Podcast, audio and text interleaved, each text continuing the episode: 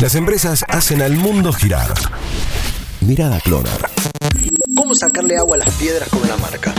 La cadena de hamburguesas Burger King nos tiene acostumbrados a campañas publicitarias muy agresivas y efectivas, pero sobre todo siempre apuntando a su clásico rival. Esta vez da una cátedra de cómo aprovechar el contexto y el medio ambiente comercial para explotar al máximo su marca con una inversión realmente menor. ¿Qué hizo? Bueno, hace dos años apostó y se metió de lleno en el deporte a través de un equipo de la cuarta división del fútbol inglés, siendo el único y main sponsor con el logo en la camiseta. No hay que ser muy ducho para darse cuenta de que la inversión es incomparable con la necesaria para ser el main sponsor, por ejemplo, del Manchester City o del Liverpool. La pregunta que muchos hicieron es ¿por qué realizar esa apuesta con el modesto Stevenage Football Club de la cuarta división de Inglaterra? Y lo explica la propia cadena. Este equipo figura en el videojuego del FIFA 2020 y comparte con los clubes top de Europa como el Barcelona o el Real Madrid y millones de usuarios verían su marca. Dicho y hecho, eso sucedió. No solo que el Stevenage se convirtió en un fenómeno del FIFA, sino que también lo hizo en la vida real. No por los resultados deportivos, claro está. Sino por la venta de camisetas con el reconocido logo de Burger King en el pecho que se agotó por primera vez en la historia del club. La cadena planteó el desafío Stevenage y regalaba una hamburguesa por cada gol que hicieran en el jueguito. Eso causó furor, se viralizó la campaña y de paso se convirtió en el equipo más usado para el modo carrera del FIFA